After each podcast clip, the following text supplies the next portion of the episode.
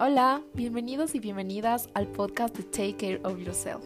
Esperamos que te guste nuestro episodio de hoy y no olvides suscribirte.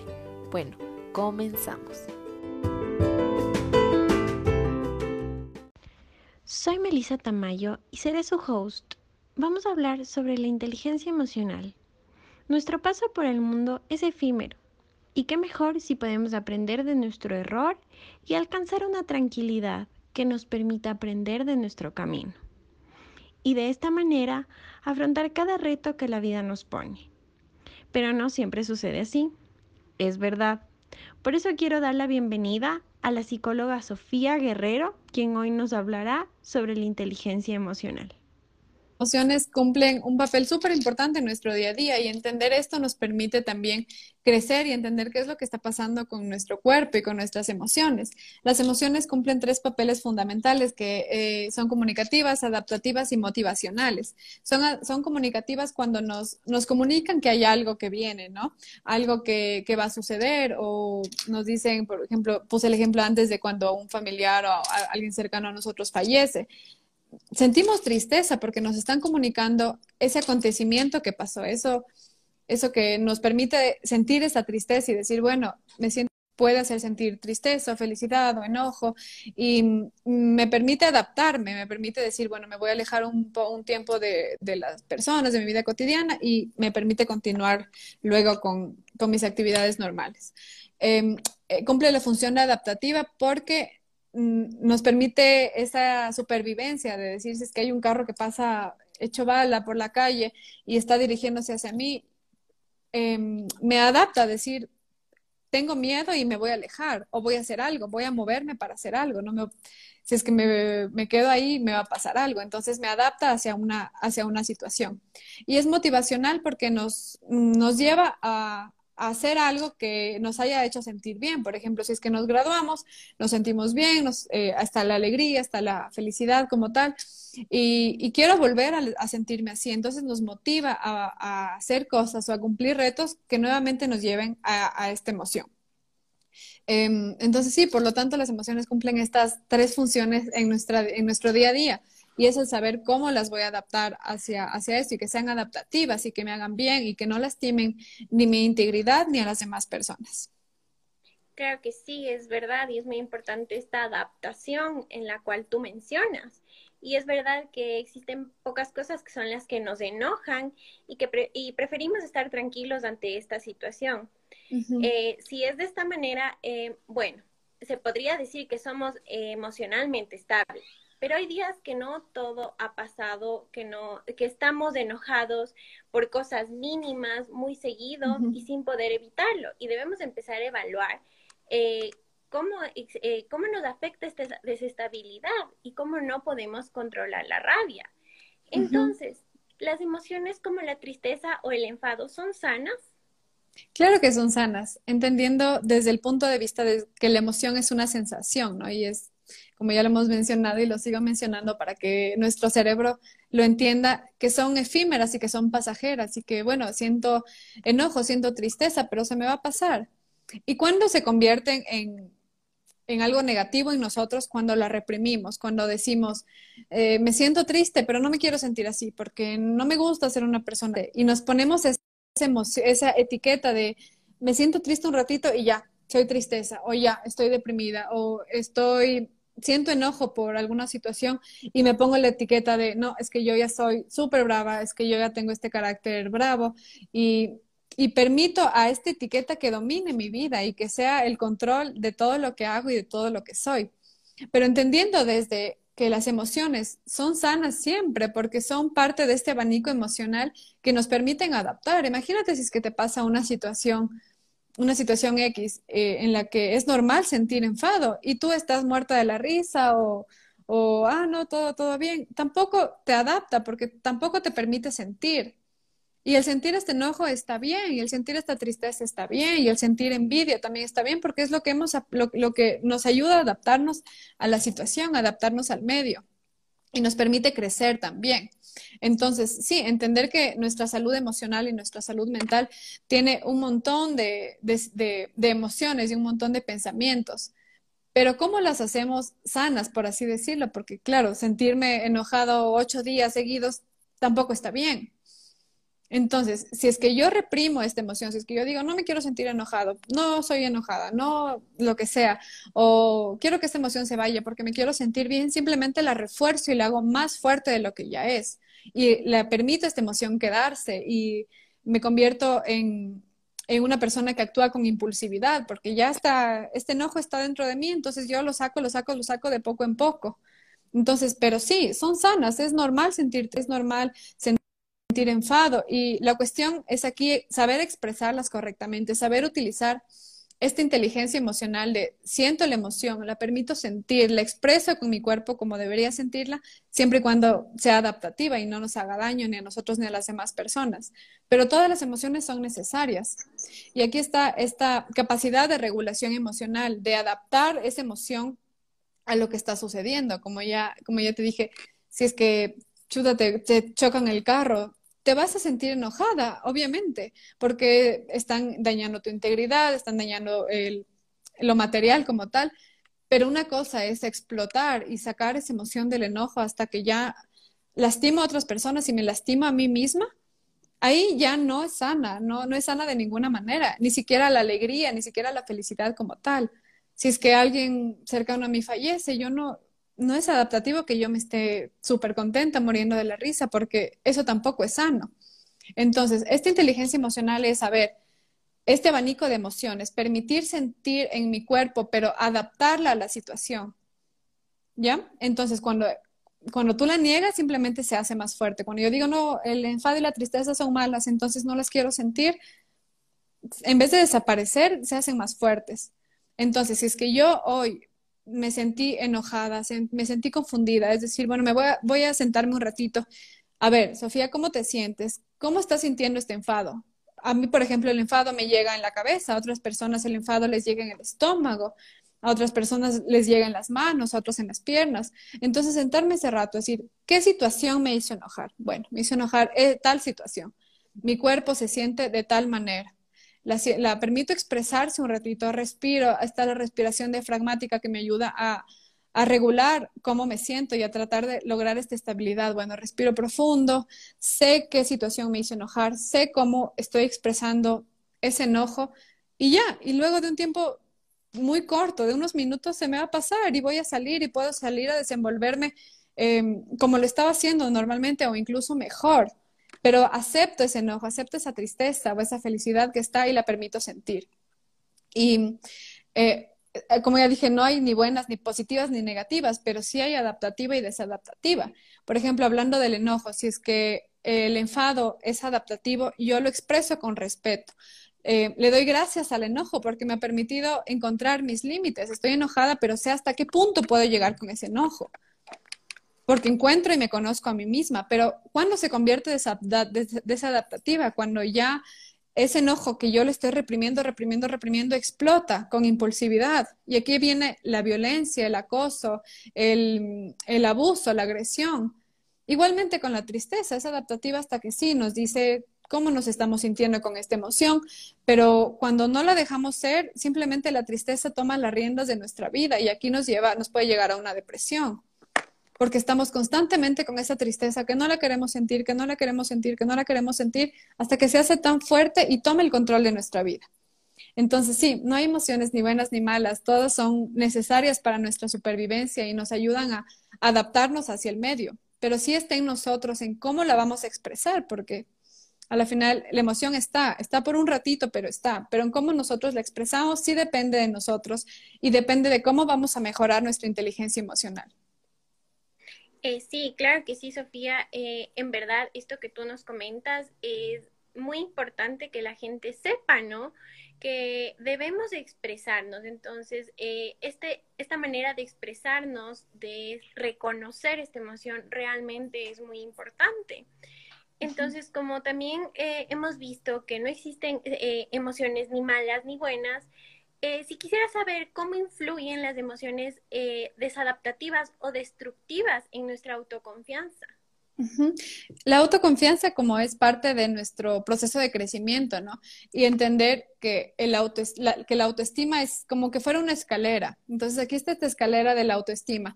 La autoestima es como lo, lo máximo que, que, todo el mundo quiere llegar, a tener una buena autoestima, a tener una buena relación con uno mismo, pero es como, como todo, pasito a pasito, ¿no? Es irnos, primero está el autoconocimiento y el autoconcepto de qué soy yo, qué me gusta, cómo me siento, cómo son mis emociones, cómo expreso mis emociones.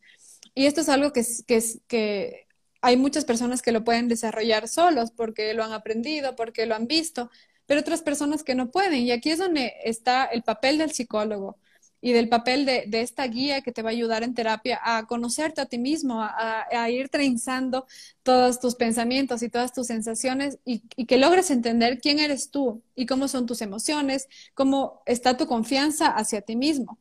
Luego del autoconcepto está la, autoevaluación, luego la autoaceptación, el autorrespeto y finalmente eh, la autoestima que ahí sí ya te dice, sabes que tienes estos defectos, estas virtudes, Em, tus emociones se trabajan así, se trabajan de esta manera o dependiendo de la situación te puedes sentir diferente, pero así eres y te aceptas y esto te permite adaptarte también al, medio. Si es que sabes que, que tal vez tu enojo no, lo, no, no se expresa de la manera correctamente y que tienes que trabajar en eso, sabes que si es que estás enojada es mejor, bueno, me voy a alejar un ratito, voy a tomarme un tiempo para mí, para me alejo, pienso en esto que te digo, pienso qué me hizo sentir así, cómo me sentí, cómo se sintió mi cuerpo. Y luego puedo salir adelante a seguir haciendo lo que estaba haciendo. Y esto me permite confiar. Aquí está, aquí está esta autoconfianza de, la, de, la, que me preguntabas, porque es confío en mi proceso y confío en lo que puedo hacer y en lo que no puedo hacer. Y confío en lo que tal vez me cuesta un poquito, tal vez me cuesta un poco expresarme correctamente con esa tristeza tal vez expreso la tristeza y me pongo a llorar y, me pongo súper mal y las demás personas no me entienden y yo ni yo mismo me entiendo. Entonces, antes de lograr entender o, de lograr trabajar en esta autoestima, es trabajar desde, desde la base, desde el autoconocimiento y el autoconcepto. Y de aquí poco a poco se va escalando. Entonces, eh, sí, las emociones mm, desadaptativas van a influir en nuestra autoconfianza porque si es que no logro entender cómo funciona el enojo en mí, me va a, no me va a dejar confiar en lo que voy a hacer ni en el proceso que estoy haciendo yo, porque me limita. Entonces, eh, en conclusión, el saber conocernos y el saber cómo reaccionamos hacia diferentes estímulos y entender nuevamente que las emociones son pasajeras y son efímeras y que se van a ir, nos permiten no lastimarnos ni lastimar a las demás personas. Y esta sería la clave de las emociones, básicamente, conocernos y respetarnos primero a nosotros para poder confiar en nosotros mismos y en el proceso. Claro, sí, Sofía. Eh, no sé si tal vez te parece dar un espacio a nuestros espectadores ahorita en el momento que veo una pregunta. Eh, ¿Cómo trabajas en el autoestima? Sí, eso, eso mismo estaba, estaba comentándolo ahorita porque es, es como una escalera, así como, como lo mencioné. Es primero, ¿cómo trabajas en la autoestima? ¿Cómo llegas al último escalón que es tener esa buena autoestima de la que siempre nos han hablado? Entonces, es que sabemos que es un proceso. Yo no puedo ir a saltar directamente a tener una buena autoestima porque me va a lastimar, porque tal vez siento, wow, me siento ya así, soy genial, soy lo máximo, porque esa es la buena autoestima de la que uno siempre habla. Y no necesariamente es así. Tener buena autoestima no es decir, soy increíble, soy genial, hago todo bien, porque no, no es así. Es entender que hacemos cosas buenas, hacemos cosas bien o hacemos cosas mal, y que tal vez las cosas que no hacemos mal podemos mejorarlas. Entender que desde la base del autoconcepto y el autoconocimiento podemos ir subiendo estos escalones. Ahí es donde se trabaja eh, la autoestima, conocernos primero, saber quiénes somos. Es igual que, que en una relación de pareja o en una relación de amistad. Queremos conocer a la otra persona lo más que podamos para entenderla, ¿no? Pero nos conocemos a nosotros mismos, nos entendemos, sabemos qué queremos, sabemos cómo nos expresamos. Entonces, desde ahí es este proceso de, de llegar a la a la autoestima. Y como ya lo mencioné, hay muchas personas que tal vez lo puedan hacer o tengan las herramientas necesarias para hacerlo, pero otras personas que necesitan ayuda.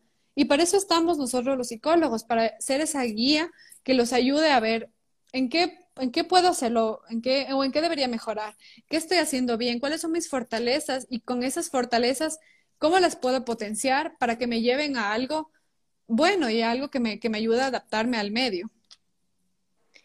Sí, claro que sí. Eh, bueno, también aquí tenemos otra pregunta de otro espectador nuestro. Eh, ¿Es verdad que las personas muy inteligentes son más vulnerables a ceder a sus emociones? Aquí viene la inteligencia emocional, como ya lo, ya lo mencionábamos, no es una cosa de que las emociones tienen inteligencia o que la felicidad es súper inteligente y, y, me va a tener feliz todo el día, sino es la inteligencia, bueno, depende de, de quién, de quién la, de quién la defina, ¿no? Porque hay esto de, también de las inteligencias múltiples. Hay, una, hay personas que tienen esta inteligencia de relacionarse mejor con otras personas, la inteligencia musical, la inteligencia matemática, hay un montón de inteligencias. Entonces, no debemos limitarnos solo a, wow, esta persona es inteligente en las matemáticas, entonces es inteligente en todo. Porque cada persona es diferente y cada persona tiene esas cualidades y esas habilidades que nos permiten ser quien somos. Entonces, Em, no es tanto que inteligencia nos haga vulnerables o no, es también entender que los seres humanos somos vulnerables y esta pandemia nos movió y nos dijo, miren, se dan cuenta que todos son vulnerables y que todos tienen miedo, porque al final estamos en nuestras casas con miedo o hemos pasado por una situación muy, muy, muy triste o que nos ha movido y nos dice, somos vulnerables. Y aceptar, esta inteligencia emocional nos permite aceptar que somos vulnerables y aceptar que vamos a sentir tristeza, que vamos a sentir preocupación, que vamos a sentir enojo. Entonces, la inteligencia emocional como tal es sentir esta emoción, aceptar esta emoción, expresarla correctamente y lograr entender también las emociones de las demás personas. Y aquí está la empatía. Sí, claro, como ya hemos mencionado durante el, en nuestro live de esta tarde, es muy importante esta aceptación y esta empatía que tú nos comentas, Sofía. Eh, bueno, también tenemos otra pregunta de otro espectador que dice, ¿el síndrome de Hikomori tiene que ver con las emociones o más bien ya es algo netamente mental? No he escuchado la verdad de, la, de ese síndrome, no, no, no, no estoy al tanto, entonces mejor no comento porque no hay que meterse donde uno no sabe. Pero lo voy a averiguar y, y lo tendré en cuenta para poderlo comentar. Pero claro que sí que hay, pero, pero claro que sí que hay este, muchos trastornos mentales que nos, nos limitan la, expresión emocional, ¿no? Por ejemplo, en, el autismo, en donde no se pueden expresar, hay que entender también que desde que las emociones son efímeras y son pasajeras y son una sensación, hay personas que no las pueden percibir como tal, que les cuesta mucho lograr esa aceptación y lograr sentir emociones. Pero dentro de una funcionalidad mm, que entre comillas está normal o que entre comillas, bueno, es que yo no me puedo expresar así, pero lo puedes aprender. Y es un proceso de aprendizaje y aprender, ahí está la educación emocional y aprender todas estas cosas de qué son las emociones, de cómo me relaciono con ellas, de qué es la inteligencia emocional. Y es un proceso de, aprender y de ir mm, haciéndolo en nuestro día a día para que nos lleve hacia un lugar. Sí, claro que sí, como te comentaba anteriormente, Sofía, gracias a ese espectador. Eh, pronto, tal vez en nuestro perfil, hablaremos un poco de ese trastorno que nos ha dejado de tarea. Sí, súper interesante. Sí. No lo he escuchado, pero siempre es bueno averiguar e investigar acerca de, nuevas, de nuevas posibilidades y nuevos trastornos que cada vez surgen. Muchas gracias. y bueno, también para eh, concluir, nuestros seguidores nos han planteado preguntas. Y entre ellas, la primera es, ¿cómo se vincula la inteligencia emocional con la felicidad? ¿La gente tiene más inteligencia emocional? ¿Es más feliz? Sí, como, como ya lo comenté antes, entender también, sacarnos esa etiqueta de que la felicidad va a ser cuando esté casada o cuando tenga una casa o que solamente voy a ser feliz cuando tenga hijos o cuando tenga un trabajo estable y entender que la felicidad es un camino entonces, sí, efectivamente está relacionada la inteligencia emocional con la felicidad como tal, porque cuando acepto mis emociones, las expreso, las permito sentir, claro que voy a ser más feliz, porque no voy a estar con ese enojo y esa tristeza y esa culpa en todo mi cuerpo, porque hay una situación que me hace sentir culpable y bueno, me siento culpable porque a lo mejor lo pude hacer de la mejor manera o no lo hice bien o lastimé a otras personas Pero bueno, esa culpa la utilizo y me mueve a mí también para hacer algo al respecto, para mejorar en muchas, en muchas cosas, para mejorar mi habilidad social, mi habilidad de comunicación. Entonces es cómo utilizo yo, por ejemplo, esta culpa para que me lleve a algún lado. Esta es la inteligencia emocional de la que hemos estado hablando y que nos lleva hacia cierto objetivo en, concreto. Entonces, entendiendo el primer concepto que es la inteligencia emocional, que es nuevamente aceptar, em, sentir y expresar las emociones, y el concepto de la felicidad también, que no es un lugar a donde queremos llegar, la felicidad no es un lugar o una situación, sino es nuestro día a día, pese a que nos pasen cosas negativas, a que nos pasen un montón de situaciones que nos hagan sentir mal, es bueno, me siento mal, le expreso y ya, se fue, pero sigo con mi camino de la felicidad y con mi camino de abundancia y con la clave de la felicidad que conversamos antes, que es la gratitud, que es el dar gracias a mí primero, dar gracias a la energía de la vida, dar gracias a, cualquier constructo que tengas, a, la, vida, a la naturaleza, a Dios, a, a lo que sea que te haga sentir bien, es darle gracias. Y cuando uno da gracias, permite también y acepta las cosas buenas. Es saber ver, es cambiarle este enfoque. Entonces, mm, entonces sí, está súper relacionada la inteligencia emocional con la felicidad, pero saber entender estos constructos correctamente y saber entenderlos como, no es que yo no soy inteligente, no tengo inteligencia emocional porque paso brava todo el día. Entonces, bueno, ¿qué puedo hacer con ese, con ese enojo? ¿Cómo lo acepto? ¿Cómo lo, lo expreso? Y de esta manera puedo llegar a ser más feliz o estoy en este camino de la felicidad como tal. Sí, eh, bueno, también para ir resumiendo un poquito, Sofía, de lo que tú nos has comentado y nos has compartido esta tarde, antes que todo agradecerte nuevamente, eh, también recalcar esta importancia de esta aceptación, esta aceptación de nuestras emociones, la gratitud debe tener también, son factores importantes que puedo rescatar de lo que tú nos has presentado este día. Eh, también eh, muchas gracias por la participación de todos en este live. Eh, este video quedará guardado en nuestro perfil por cualquier inquietud o si verá ver ya que es un tema súper importante y, gracias a Sofía que nos ha sacado también ciertas dudas que teníamos algunos seguidores que nos habían preguntado. Gracias a ti, Meli y Alice, que son las que están detrás de este lindo proyecto de Take Care of Yourself. Em, está muy chévere y la verdad, si es que están aquí, las invito a que, a que la sigan, a que, a que vean su proyecto y, estén pendientes de todas las demás cosas que, que, que, espero que, lo vayan a hacer. Em, me gustaría también mencionar algo que es muy importante y que es también el motivo por el cual estamos aquí. Si es que sientes que no puedes expresar tus, tus ideas.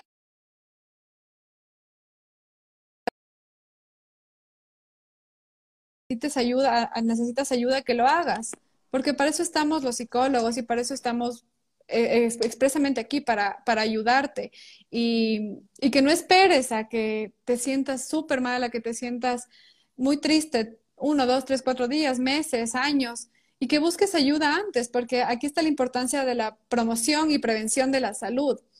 Y aquí está el aprender qué son las emociones, cómo me relaciono con ellas, qué puedo hacer con ellas, la inteligencia emocional, porque esto es tu prevención y es tu fortaleza que te va a ayudar a tener una buena autoestima, a saber cómo reaccionar hacia los estímulos y a tener una salud mental adecuada.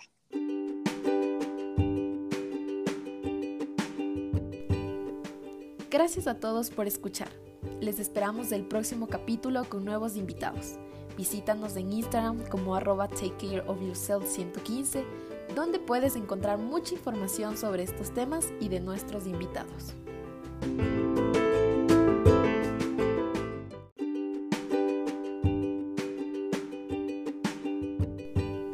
Hola, bienvenidos y bienvenidas al podcast de Take Care of Yourself.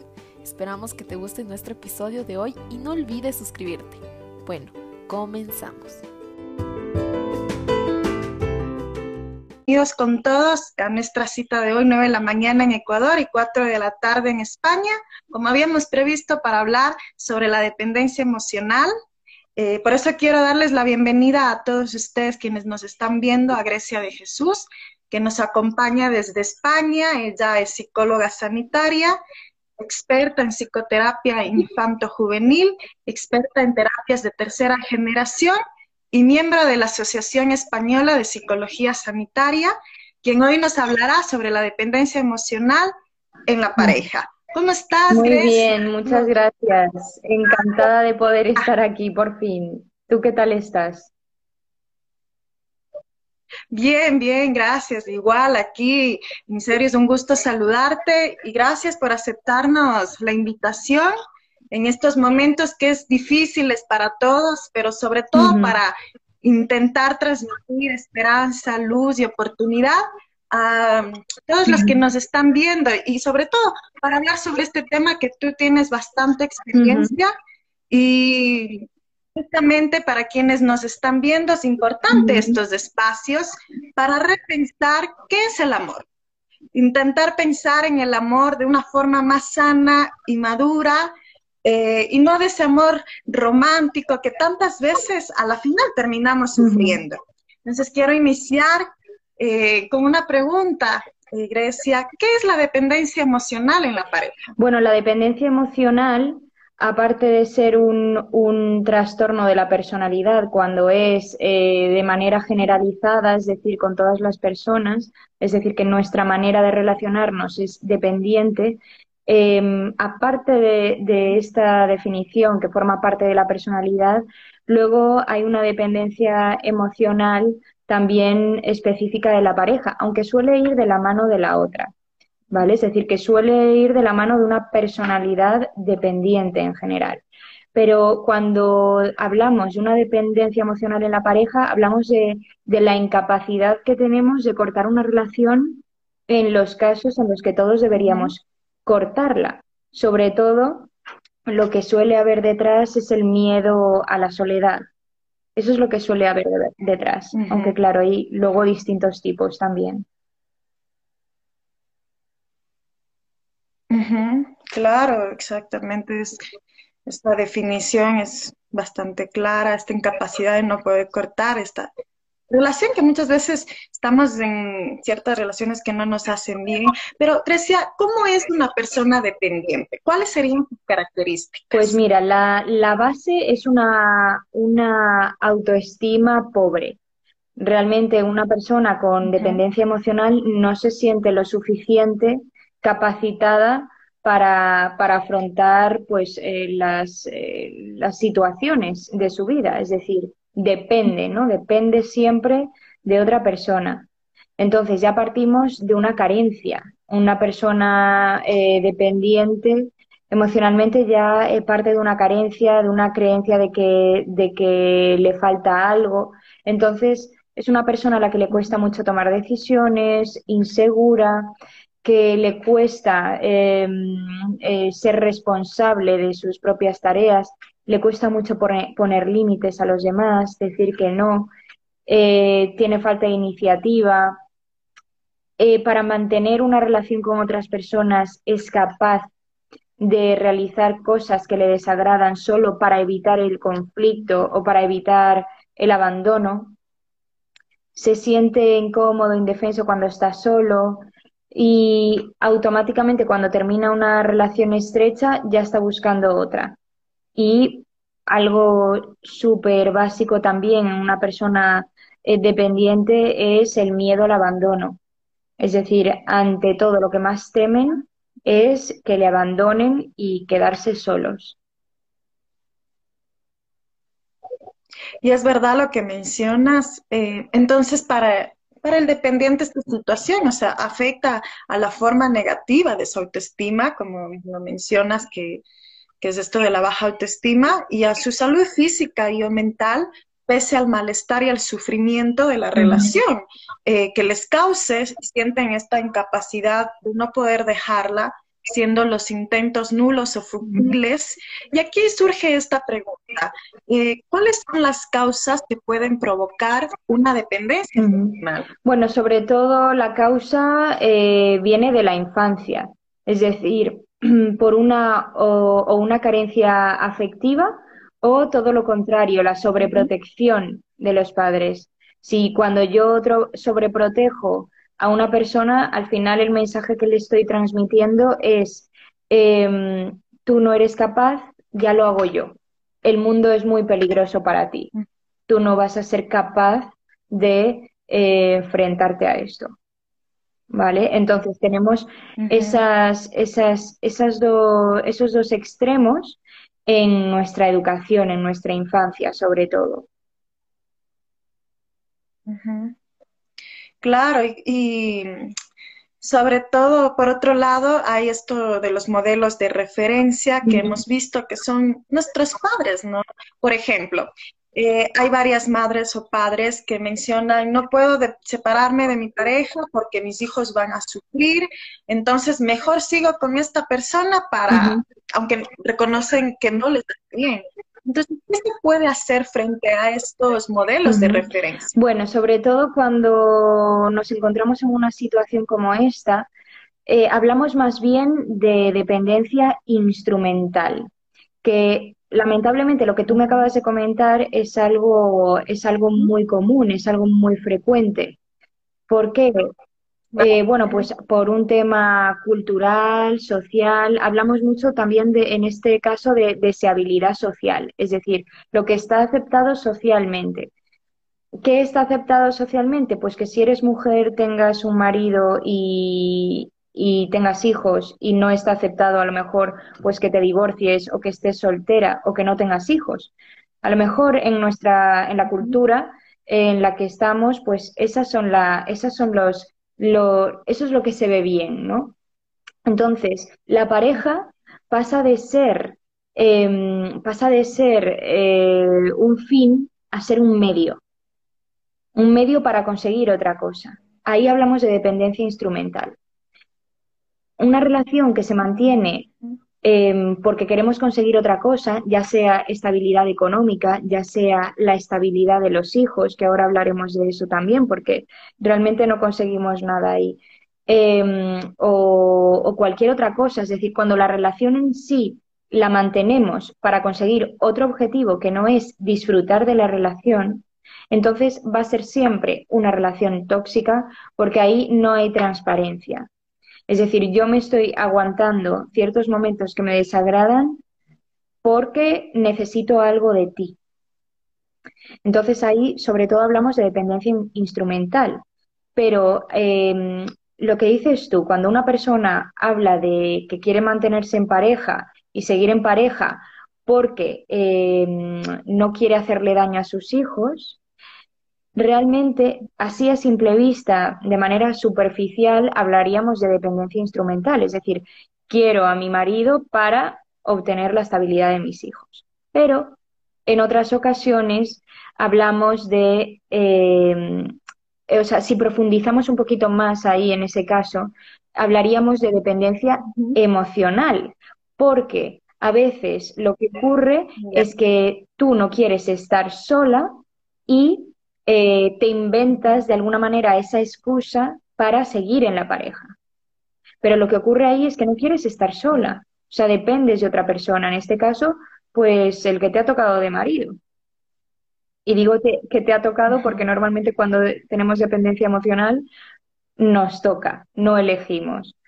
Entonces, eh, muchas veces el tema de los hijos es una excusa y eh, le hacemos un flaco favor a nuestros hijos porque es muchísimo más saludable que nuestros hijos vean que ante una relación tóxica eh, sus padres deciden de manera amistosa eh, separarse a modo de buscar una solución, eso es mucho más saludable que ser un hijo que vive en un ambiente hostil, lleno de problemas, de discusiones, etcétera, etcétera. Y en otro contexto, digamos, eh, si una persona se da cuenta que su pareja no le trata bien, pero sigue luchando en la relación, y aquí, ¿por qué se siente incapaz de cortar? Y sigue creyendo que su pareja algún día cambiará. Entonces, permite todo lo que está sucediendo en esa relación. ¿Por qué se da eso? Lo que, lo que está ocurriendo ahí es, tiene que ver sobre todo con, la autoestima, con la inteligencia emocional. ¿Y por qué? Porque estamos poniendo el locus de control fuera. Es decir, em, el control de mis emociones y de mi vida lo estamos poniendo en el otro. Y nadie nos obliga a ello, somos nosotros los que lo estamos decidiendo. Y algo que, que tenemos que entender en esos casos es que la única persona responsable de nuestro bienestar emocional somos nosotros mismos. Nadie nos hace cosas en este contexto, en el contexto de la pareja. Nosotros permitimos que nos sucedan esas cosas. Entonces, el amor entendido como luchar por el otro, sufrir, es un amor tóxico que nada tiene que ver con una relación saludable y adecuada. En ese caso, em, deberíamos preguntarnos, ¿esa persona quiere cambiar? Porque por supuesto que dentro de una pareja, dentro de una pareja mm, puede haber cosas que nos gusten y puede haber cosas que no nos gusten del otro. Y es cuestión de hablarlo. Oye, cuando haces esto, me duele, me gustaría que hicieras esto otro. Y tal y como yo tengo el derecho a transmitirle a la otra persona mis límites y lo que a mí me gusta y lo que no me gusta, la otra persona también tiene todo su derecho a aceptar lo que yo le estoy diciendo o no. Es decir, hacerme caso y cambiar eso o no. Entonces, eso es lo primero. Yo no puedo esperar un cambio de alguien si esa persona no quiere cambiar. Y luego, es decir, tiene que haber dos cosas. Primero, que la otra persona quiera cambiar y segundo, que esté haciendo algo por cambiar. Claro. ¿Y cómo podemos identificar a una persona con dependencia emocional? Pues sobre todo, eh, como te decía al principio, es una persona insegura, la que le cuesta tomar decisiones, que depende de los demás, que le cuesta hacerse responsable de sus propias, de sus propios actos y, y lo que hablábamos justo ahora, que hace responsables a los demás de sus propias emociones, que le cuesta estar solo. Eso es lo que caracterizaría a una persona con, dependencia emocional. Claro. Por otro lado, eh, Grecia, em, hay una autora que, habla bastante sobre la dependencia emocional, que también es española, es Silvia Congots, y que menciona, y que menciona eh, un aspecto bastante interesante en sus libros, eh, que el miedo va de la mano de la dependencia emocional. Eh, ¿Por qué miedo? El miedo al abandono, el miedo a estar solos. Partimos de la base de que nos sentimos con una carencia, sentimos que nos falta algo. Entonces em, necesitamos al otro para que nos llene ese vacío. Cuando realmente ese vacío interior lo tenemos que rellenar cada uno el nuestro. Y tenemos que aprender a estar solos. Lo que ocurre con estas personas también es que eh, la inteligencia emocional que tienen es en el sentido de que mm, no se conocen del todo bien y no han eh, buscado recursos para conocerse bien, para conocerse, comprenderse. Y, mm, y buscar soluciones a lo que, a lo que le ocurre. Entonces, partimos, partimos de esa base, de que hay esa carencia y que cuando estas personas se quedan a solas consigo mismas, se encuentran realmente mal, no, se, no, no les gusta eh, encontrarse con, consigo mismos. Y aquí, ¿cómo, si ya hay esta relación de dependencia emocional, ¿cómo se puede dejar esta dependencia si ya reconocemos que por ahí somos dependientes de nuestra pareja? Perdona, no te he escuchado bien. me estás preguntando que cuando una persona se da cuenta de que es dependiente, em, ¿qué es lo que puede hacer? Ajá, exacto. Vale, pues bajo largo, difícil, pero muy bonito. Sobre todo lo que tenemos que reconstruir ahí es nuestra propia autoestima. Y en la mayoría de las ocasiones hace falta ayuda terapéutica. De hecho, algo que es muy común es em, que nos encontremos en una relación de que todos los de alrededor, es decir, nuestros amigos y familiares, se den cuenta de que es una relación de dependencia que no va a ningún sitio y nos presionen para dejar la relación De hecho, se cansan, porque siempre estamos con una curva. Estamos bien, eh, luego nos fallan y estamos mal. Y ahí recurrimos a nuestros amigos, familiares, que nos dicen, otra vez, déjalo ya. Y volvemos otra vez. Y llega un momento en el que incluso se llegan a deteriorar las relaciones de amistad y familiares eh, porque, porque ya no saben qué hacer. Entonces son personas que realmente se dan cuenta de que no pueden dejar a esa pareja. Cuando nos encontramos en esta situación es importantísimo pedir ayuda psicológica, sobre todo porque hay que hacer un trabajo desde la base para reconstruir esa, esa autoestima que está tan quebrada. Es decir, estamos ante una persona que no cree en sus propias capacidades ni en sus propios recursos.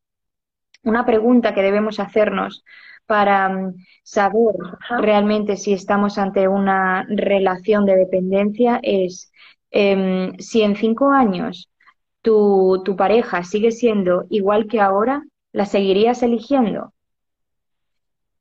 Esa pregunta es clave. Mm, qué interesante. Si, si la respuesta es que no, es que y seguimos ahí, es que estamos ya ante, ante una dependencia emocional. Es decir, yo no acepto a mi pareja, pero aún así me quedo. Claro, qué, qué interesante esta pregunta que nos dejas como lección a todos, preguntarnos. Y la solución más bien sería como terminar una relación donde hay dependencia emocional y, y terminar ahí, como, no. Eh, no, no te, te escucho un poco entrecortada. Mm, no te he entendido bien tu Eh, pregunta. Sí, eh, te preguntaba, Grecia, que si la solución sería terminar una relación donde hay dependencia emocional. Bueno, tendríamos que analizar realmente las, eh, la problemática que hay en la pareja, ¿vale? Es decir, si nos encontramos ante una situación en la que estoy decidida que, que no me gusta mi relación de pareja, ¿vale? Eh, y aún así no me atrevo a dejarlo, ahí habría que hacer 100% eh, por la pareja. ¿Vale? Pero si nos damos cuenta de que en nuestro día a día tenemos dependencia y nos gustaría cambiar eso, entonces lo que tendríamos que hacer es eh, una, una, terapia de pareja o, eh, bueno, podría darse el caso de, de hacer terapia con solo uno de los miembros, pero al final, cuando estamos ante una relación de dependencia emocional, los dos miembros se están complementando. Suele ocurrir que uno, es decir, uno es el que da y otro el que recibe y los dos se están, eh, se están complementando perfectamente, ¿vale? De hecho, eh, normalmente hablamos en cuanto al rol muy sumiso, que lo acepta todo, ¿no? Este es el descrito en todos los manuales, pero dependencia emocional también tiene la, la persona que necesita tener a alguien sometido. Esa persona también uh -huh. tiene dependencia emocional. Entonces, al final son dos roles eh, muy tóxicos que se han adoptado ahí. Cuando tenemos esa dinámica es difícil salir de ella, se dan cuenta de, del problema y los dos quieren cambiarlo, sí que se puede. Uh -huh. Pero si no, eh, eh, si no, pues sería complicado en ese sentido. Claro. En sí, si se reconoce, sí sería mejor en, dentro de un acompañamiento con una persona, ¿no? Que, que sea experta en este caso.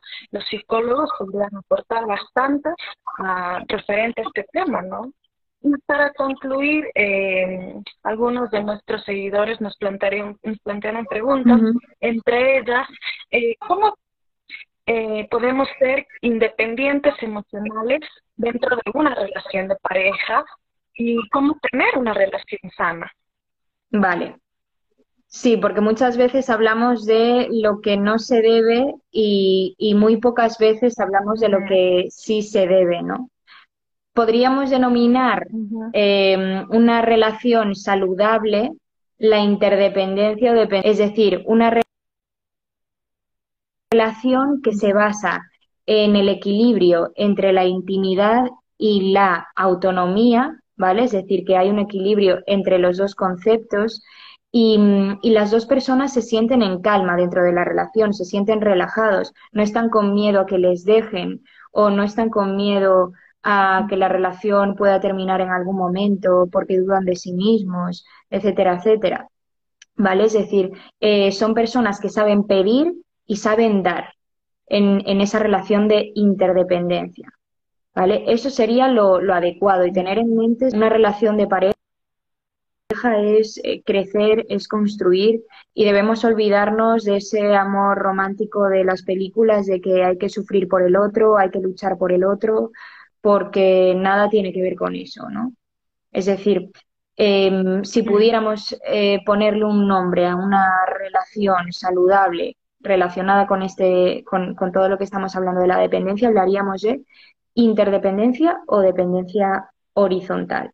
¿vale? Y luego también tenemos em, otro término que es la contradependencia, que es el miedo de tener pareja, el miedo al compromiso, la incapacidad de confiar, temen a las relaciones, es decir, que ahí también tenemos otro, otro extremo, ¿no?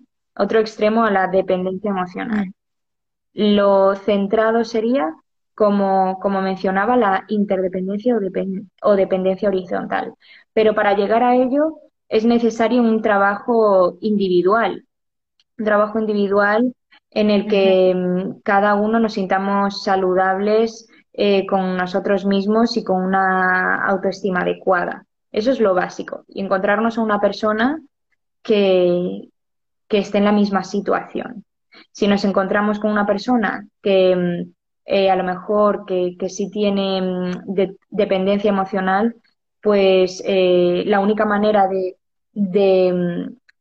de, que esa relación vaya adelante es adaptarnos. Y no va a ser, y no va a ser un rol adecuado ni saludable. Entonces, los, los dos miembros de la pareja deben estar sanados en ese sentido, deben gozar de una autoestima saludable. Exacto, y esto es importante, ¿no? Sobre todo el trabajo individual, como tú lo mencionas, y reconocer esto, ¿no? A veces estamos como muy cerrados a que ya, bueno, me voy a meter en una relación y toda la cosa, pero también hay que hacer esta valoración, esta valoración interna, obviamente después con el reconocer y trabajar, de intentar tener una relación. ¿Te parece si damos paso a algunas preguntas que nos están mencionando eh, algunos seguidores? Tenemos aquí una pregunta. Dice, ¿cómo separarse de la pareja que los hijos no sufran tanto esa separación? Hijos adultos y adolescentes. Bueno, pues me lo ponen fácil, porque cuando son adultos y adolescentes que ya pueden comprender un poco más, es, eh, es incluso más fácil. Como decíamos antes, mantener una relación de pareja por los hijos es hacerle un flaco favor a los hijos. Es decir, les estamos otorgando eh, toda la responsabilidad de nuestra relación, es decir, me quedo por ti y, de alguna manera ese, mensaje va a salir en el día a día, en, nuestras, en nuestras conductas, en nuestro comportamiento, en nuestro diálogo y, es que además eh, la relación de pareja va a ser muy tóxica y le va a afectar directamente a los hijos. Entonces, cuando ya sabemos que esa relación no, no va para ningún lado, lo ideal es em, ser capaces como adultos de llegar a un acuerdo em, y, hacerlo de una manera lo más amistosa posible para que em, los hijos no se vean involucrados que es algo muy común eh, como, como, unos mediadores, eh, como unos intermediarios. Entonces, si las dos personas eh, pueden mantener una comunicación adecuada y siempre priorizando a los hijos y la salud de los hijos y el bienestar de los hijos, eh, eso se va a llevar fenomenal, no, va, no van a tener ningún problema, porque al final lo que les estamos enseñando es cómo gestionar los conflictos que puedan, que puedan surgir, tanto dentro de la pareja como en, otras áreas. Aquí nos menciona otra persona, dice, a mí me pasó que me costó terminar una relación porque sabía que la otra persona iba a sufrir y no quería que pasara mal. No sé qué, algún comentario referente a esto, Grecia. Sí, es justo lo contrario que hablábamos antes. ¿Te acuerdas que mencionamos el locus de control? Eh, el locus de, de, control externo, por ejemplo, cuando yo creo que los demás tienen que hacerse responsables de mis, de mis emociones. Lo mismo le está ocurriendo a ella, pero al revés, ¿no? Es decir, eh, tiene un locus de control interno, cree que las cosas de fuera eh, las puede controlar ella. Y esto no es así, es decir, ella no se puede hacer responsable de las emociones del otro. Además, en estos casos, yo siempre pregunto, si la otra persona supiera, em, supiera que tú estás tomando esta decisión, ¿seguiría contigo? Normalmente la respuesta es que no. Normalmente me dicen, mira, ni de broma, eh, ni de broma mi pareja querría seguir conmigo si yo estoy con él por pena. Entonces, siempre hablamos de, mantener la transparencia en cualquier relación en la que haya eh, comunicación. Entonces, en ese sentido, em, pues tenemos que, aprender a gestionar esas, esas emociones también y, poder tomar una decisión adecuada y, y, al fin y al cabo justa para los dos exactamente. Aquí tenemos otra pregunta que dice, pero ¿qué pasa cuando uno de los miembros de la pareja no acepta el terminar y no se puede llevar una buena relación? No acepta terminar la relación de pareja y posteriormente no quieren tener una relación de amistad. Pues no podemos hacer absolutamente nada. Es decir, terminar, terminamos la pareja obviamente, porque eso sí que no nos lo pueden negar, pero si la otra persona no quiere continuar manteniendo una relación con nosotros, no le podemos obligar en ese sentido. Exacto. Y, es algo que tendríamos que aceptar. ¿Cómo podríamos esta parte de aceptar que la relación se terminó, porque muchas veces también el dependiente le cuesta esta situación del aceptar. Y existen estos episodios de, eh, bueno, si te vas, me muero, le agarran de la pierna y, no, y no te vas, y no te vas.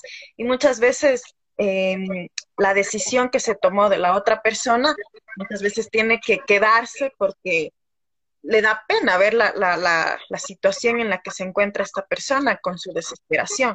¿Qué se podría hacer para que una persona mm, se encuentre en este contexto que menciono para que pueda afrontar mejor esta situación, esta decisión del otro? Tenemos que ser conscientes de que esa persona ahí lo que está utilizando es un chantaje emocional.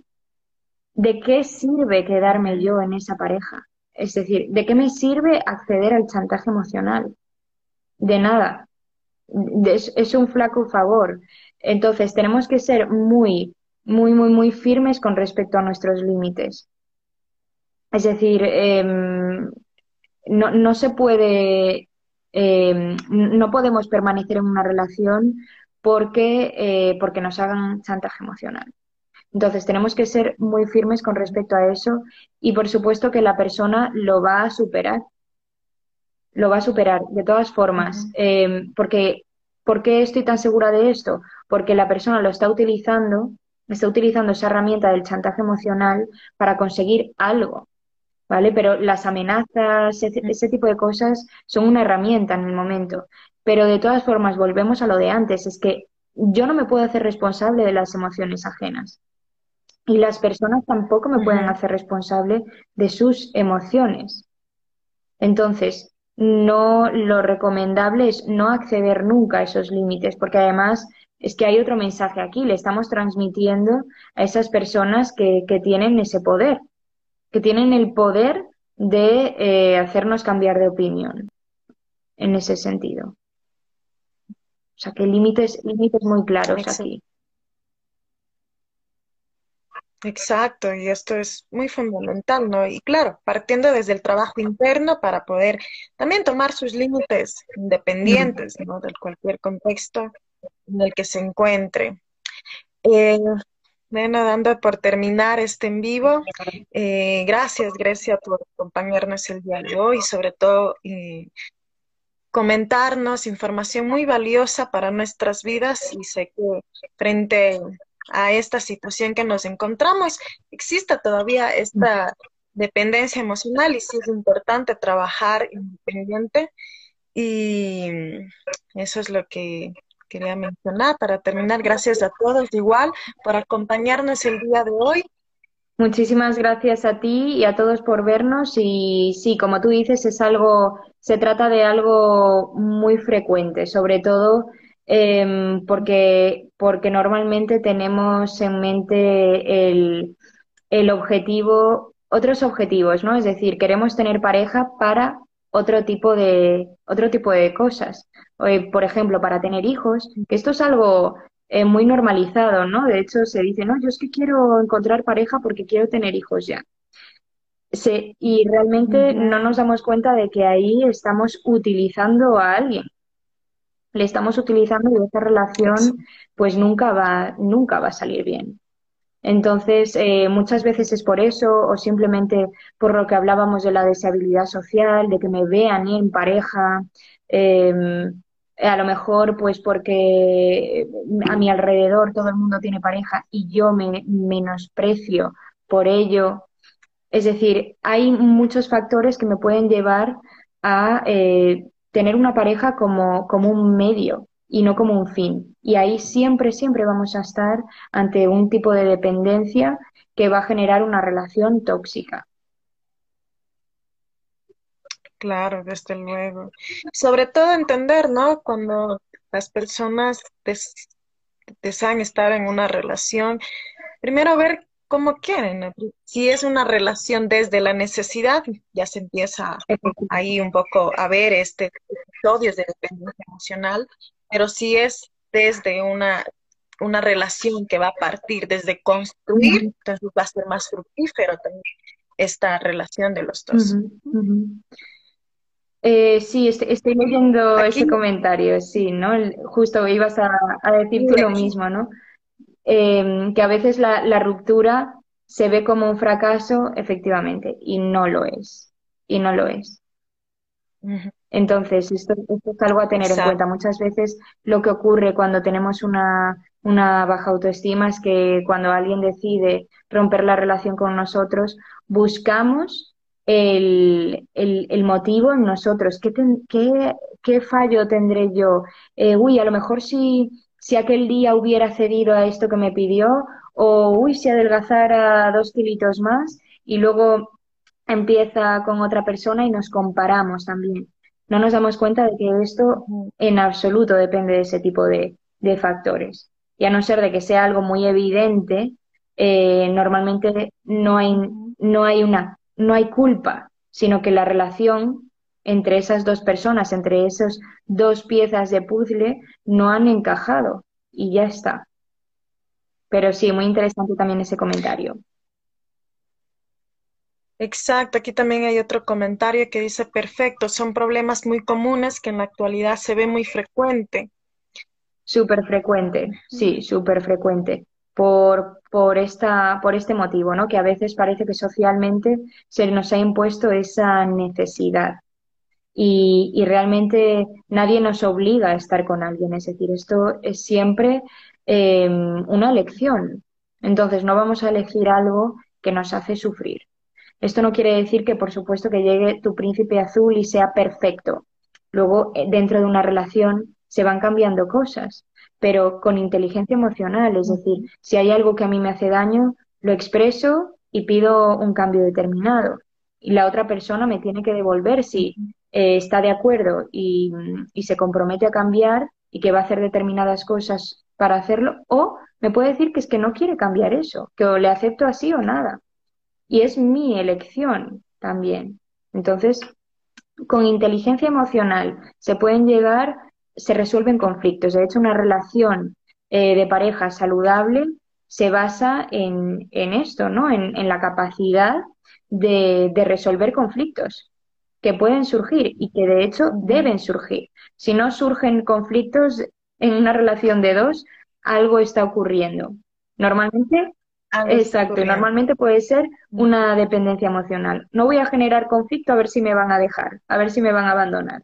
Entonces ahí, pues ya sabemos que hay ese, ese problema de base.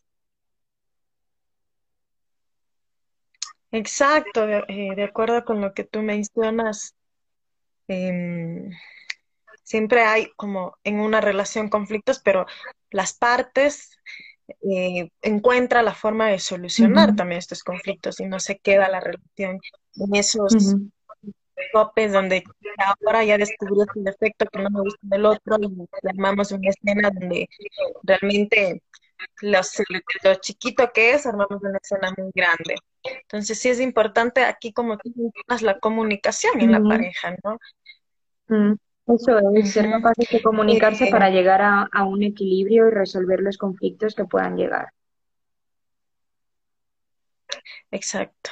Entonces vamos a finalizar. Gracias, Grecia, por todo tu eh, acompañarnos y sobre todo por toda la información que nos acabas de mencionar. Es súper valioso para cada uno de nosotros y es un tema que bastante eh, se siente con más presencia, considero ahora en tiempos de, de, emergencia sanitaria, porque realmente hay parejas que se están terminando la relación, tan, están en esto, ya que no se ve que las relaciones fueron muy sólidas, entonces al, distanciamiento que hay ya terminó. Esto provoca mucho, provoca mucho eh, cómo superar, porque como estamos en casa, ¿cómo supero si antes podía superar saliendo con mis amigos, en fin, y ahora estamos en otra situación. Entonces, sí es importante estos espacios para poder aprender sobre todos estos temas que son bastante relevantes para nuestra vida.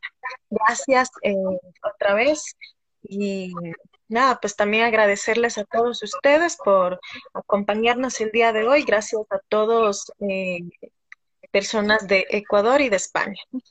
Muchas gracias a ti y a los que nos están viendo. Muy buen día. Listo. Buen día. Igualmente.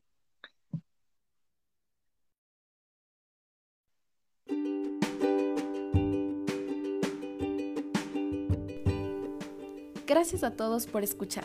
Les esperamos el próximo capítulo con nuevos invitados. Visítanos en Instagram como arroba takecareofyourself 115, donde puedes encontrar mucha información sobre estos temas y de nuestros invitados.